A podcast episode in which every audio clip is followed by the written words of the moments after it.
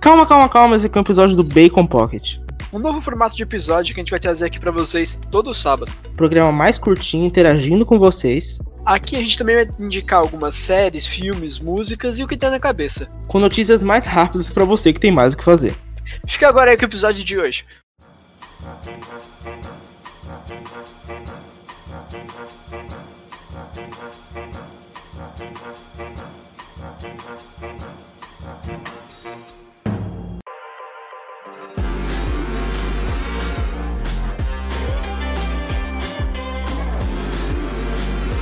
Bom dia, boa tarde, boa noite. Você, você mesmo, que pediu bacon extra pelo iFood lá, né? E chegou e você pagou com uma conta de 200 conto só pra fuder o motoboy. Eu sou o Iago, Eu sou o Chitão.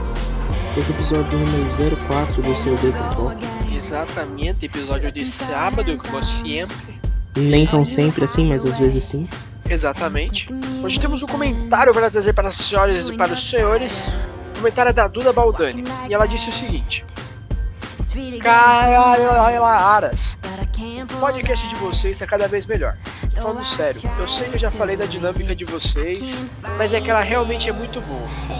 E é um ótimo jeito de me manter informada sobre o mundo atual. De um jeito que eu não foque apenas na pandemia. Não que não seja importante, mas que a maioria dos lugares só fala sobre isso. Enfim, adoro escutar o Bacon S. É sempre muito bom. e Engraçado. Parabéns. É, muito obrigado, Duda. Obrigado aí. Seco pra caralho, cara, mano. Nossa senhora. Nem conheço a mina. Tô brincando. Ah, sim. Ah, beleza, beleza, beleza. Se isso for pro ar, mano. Vou baixar esse episódio, só vou mandar essa partezinha pra ela. Isso vai pro ar só pelo meme, velho. Primeira First Eyes.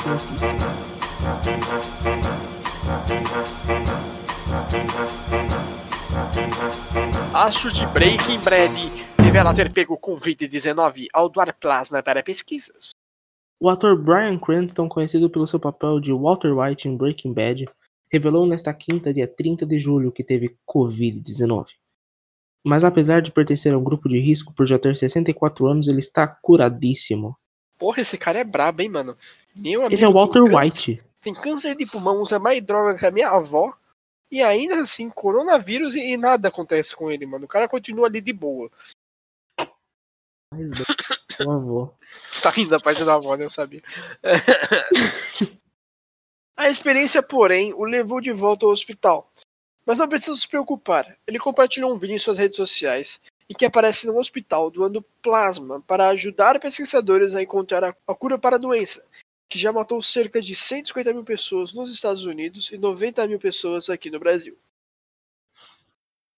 Além da boa ação, que Tom Hanks também já tinha feito depois que ele pegou a doença, Bryan aproveitou para deixar uma mensagem para seus seguidores. Abre aspas.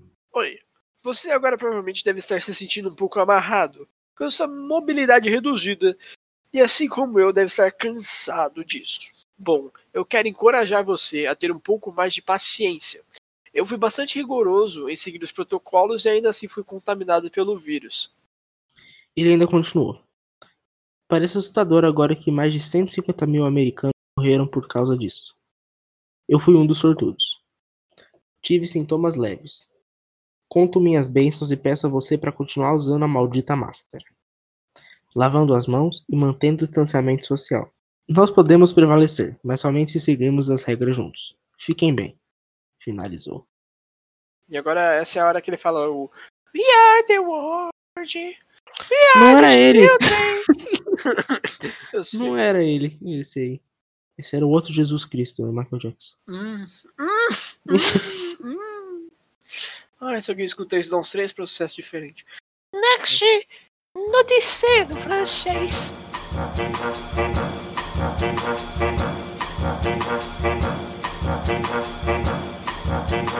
Uber rouba no jogo e ganha a opção de chamar táxi aqui no Brasil. Exatamente. Em praticamente todos os mercados, a Uber foi vista como inimiga dos táxis no início de suas operações. E após tantos memes, porradaria, mais meme, mais porradaria, mais, mais porradaria ainda, foi anunciado que o Uber Táxi está vindo aí. A modalidade possibilita viagens de táxi a partir do aplicativo e vai começar a funcionar na cidade de São Paulo. A escolha da capital paulista para o início da Uber Táxi no Brasil é estratégica, obviamente. Na cidade, os táxis podem trafegar nas faixas de ônibus, por exemplo, que seria uma grande vantagem no horário de pico, ou em regiões com trânsito frequentemente parados. Segundo a Cláudia Woods, diretora-geral da Uber no Brasil. Pera, tem alguma coisa errada com essa notícia, velho. O quê? O nome da mina é Woods. E ela é diretora do Brasil. Chama de Cláudia Madeirinha. Cláudia Litorando.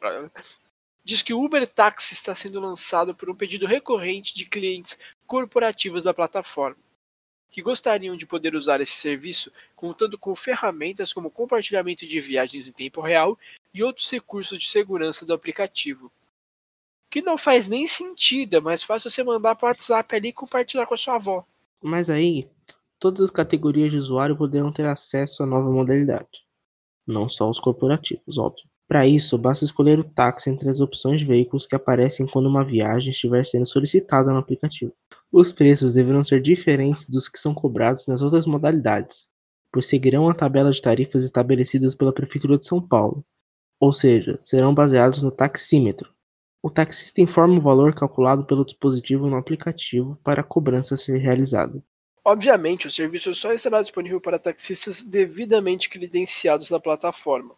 O taxista interessado deve se cadastrar no aplicativo da Uber para parceiros, o Uber Drive, o mesmo que é usado pelos demais motoristas e é obrigatório ser credenciado pela Prefeitura de São Paulo. Embora nunca visto no Brasil, Uber Taxi não é uma modalidade inédita. O serviço está disponível em Santiago, no Chile, desde junho e existe há mais de cinco anos em cidades de 22 países diferentes. Entre as cidades estão Atenas, Montreal, Sydney e Madrid. As operações do Uber Táxi em São Paulo estão previstas para começar no próximo mês. Ainda não há informação sobre o lançamento da modalidade em outras cidades brasileiras. Vou ler a próxima notícia então. Então fica à vontade. Então.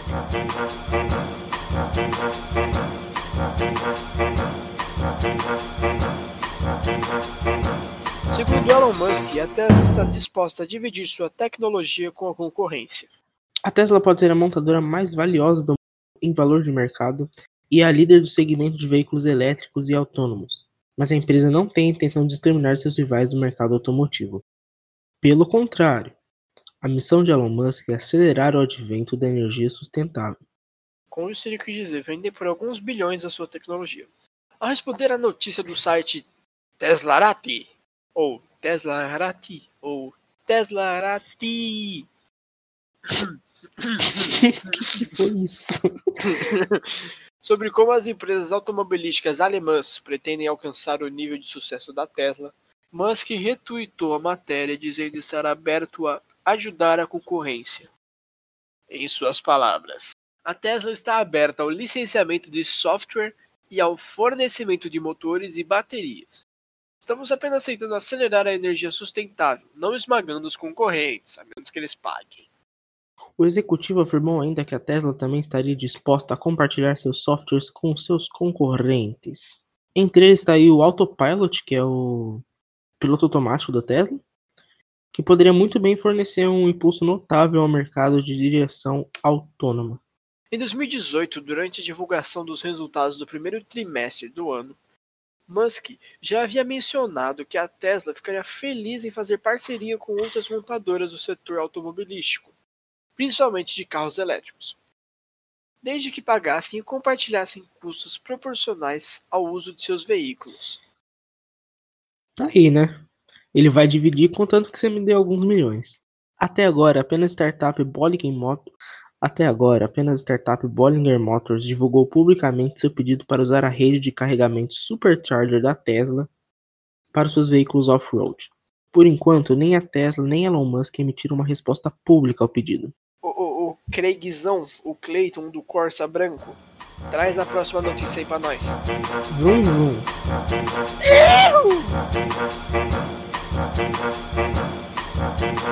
Jogo de Big Blinder chega no fim de agosto para PC e consoles. A Curve Digital anunciou que Peaky Blinders Mastermind, jogo baseado na popular série britânica da BBC e da Netflix, sai dia 20 de agosto. Desenvolvida pelo estúdio independente Future Lab, Mastermind é um jogo de aventura em que o jogador controla a protagonista Thomas Shelby e sua gangue durante a ascensão do submundo do crime de Birmingham no início do século XX. Para isso, jogadores deverão planejar e executar missões especiais para aumentar a sua reputação e recursos. Como forma de celebrar o lançamento, o jogo ganhou um novo trailer com narração de Cillian Murphy. Ator Homem maravilhoso, inter... delícia. Ok. Ator que interpreta Thomas Shelby no seriado, que mostra mais dos aspectos do gameplay frio e calculista. Exatamente, essa fera aí. Peaky Blinders Mastermind terá versão para PC, PS4, Xbox One e Nintendo Switch. Quem fizer a compra antecipada na Steam receberá a trilha sonora do jogo gratuitamente. Ela foi composta pela banda The Feverist, eu não sei falar inglês, que já trabalhou na primeira temporada do seriado. O jogo está na Steam por R$ reais. Que é mais ou menos aí um dólar. Dá um cent de dólar.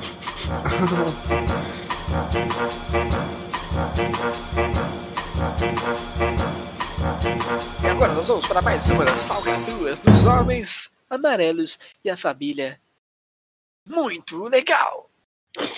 Altas aventuras na sessão da tarde. A coisa estava estragada. Os Simpsons previram mais uma coisa. Após muitos e muitos anos adivinhando, prevendo o futuro. Não, sério, falando sério agora com vocês. Eu acho que a cigana que trabalha para eles, puta que pariu. Amigo, é o Harry Potter que fica lá esfregando a bola e falando: Hum, ó, isso aqui vai acontecer, bota aí no desenho. O Harry Potter fica fazendo o quê? Fica brincando com o cachorro.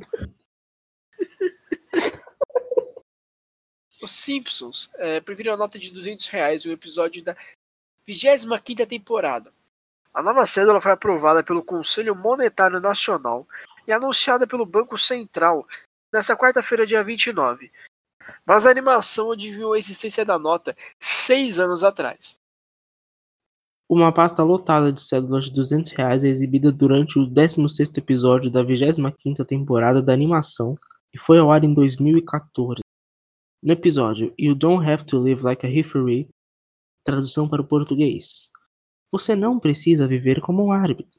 Homer se torna árbitro da Copa do Mundo e passa por diversos testes de suborno durante uma viagem para o Brasil pelo nosso brasa gigante, tão grande, mas tão grande que eu nem sabia que o Acre existia. E um desses testes oferecem ao pai da família Simpson uma pasta lotada de notas de 200 reais. Mas Homer nega. As cédulas aparecem em vários outros momentos no mesmo episódio. Os roteiristas também previram a derrota do Brasil para a Alemanha após uma lesão do seu maior craque. O craque Neto. Exatamente, o Edilson Capetinha. A nova cédula vai entrar em circulação aí no final de agosto. E vai ter o vira-lata caramelo. Mentira. Seria bom que fosse, mas vai Essa ter um lobo guará. Muito triste que vai ser o lobo guará, mano. Puta bagulho sem graça. Pensou, mano, você ganha uma nota de 200 conto depois de trabalhar um mês inteiro, tá lá suando, trabalhando pra caralho, cansado. Aí chega seu chefe te dá uma nota e tem o vira-lata caramelo, mano. Nossa, eu ia meu mês ia melhorar 750%. E 90% das pessoas do Brasil nem nunca viram o Lobo Guará. A imagem será divulgada somente no fim de agosto, quando começará a circular. Uai, mano, juro pra você, juro pra você mesmo. Entrei no Google outro dia tinha cédula lá já pronta. É, pra mim apareceu o Zeca Pagodinho e Vilata Caramelo. Eu achei que era o. É, mano, é isso mesmo, é isso aí.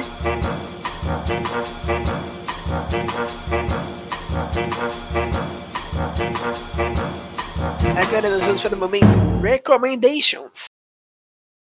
Então, bom, já que a gente falou nesse episódio, eu vou recomendar Breaking Bad. Tá cinco temporadas completa no Netflix. Hoje também vou recomendar uma série que a gente falou aqui, que é Peak Blinders. Caso você queira se tornar frio e calculista, é...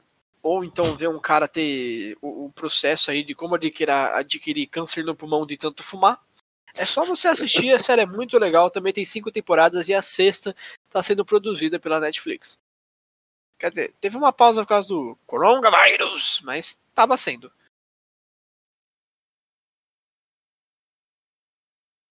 Então vamos também falar sobre mais um formato de episódio que a gente vai ter. Talvez no próximo sábado não tenha Bacon Pocket, mas tenha review de álbum. A gente vai fazer um faixa a faixa pelos álbuns que a gente mais gosta. Exatamente. Inclusive, um dos primeiros álbuns que a gente estava pensando em trazer o Traje a Rigor versus Raimundos. Além disso, a gente também já tinha falado sobre o Bacongrafia. Algum dia vai sair, a gente já começou a escrever o roteiro, mas é Estamos? complexo. Eu comecei. Putz, Mas é realmente bem difícil, que você tem que pesquisar a vida do cara e não. E a gente quer deixar bem legal. é, o agente do FBI que cuida dos nossos PCs falou, "Ô, mano, para aí, velho, tá estranho já. Acabou. Ah, boa mesmo, né? Segue a gente, manda mensagem, manda um kit festa aqui pra casa. E é isso. Manda um kit de churras pra mim, se tiver um bolo, um croissant, qualquer coisa que for comestível, manda pra nós. É isso, o episódio de hoje acaba aqui. Tchau, pessoas que gostam de se juntar pra comer uma pizza e jogar War. Porra, aí você pegou na ferida, né, Foi, mano? né? Deu- deu uma saudade. Nossa, hum, Puta. copão de coca gelado. Fala- Caso, caso você não tome coca, um copão de vitamina verde Putz. gelada. É, Cara, eu falei no segundo seguinte já fiquei triste.